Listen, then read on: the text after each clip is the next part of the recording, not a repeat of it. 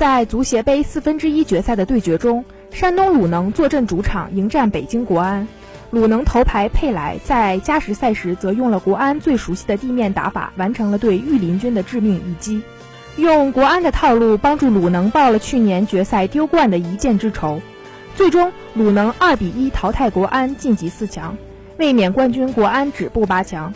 据了解，在鲁能与国安的九次交手中，鲁能四胜五平，保持不败，已经成为国安的绝对克星。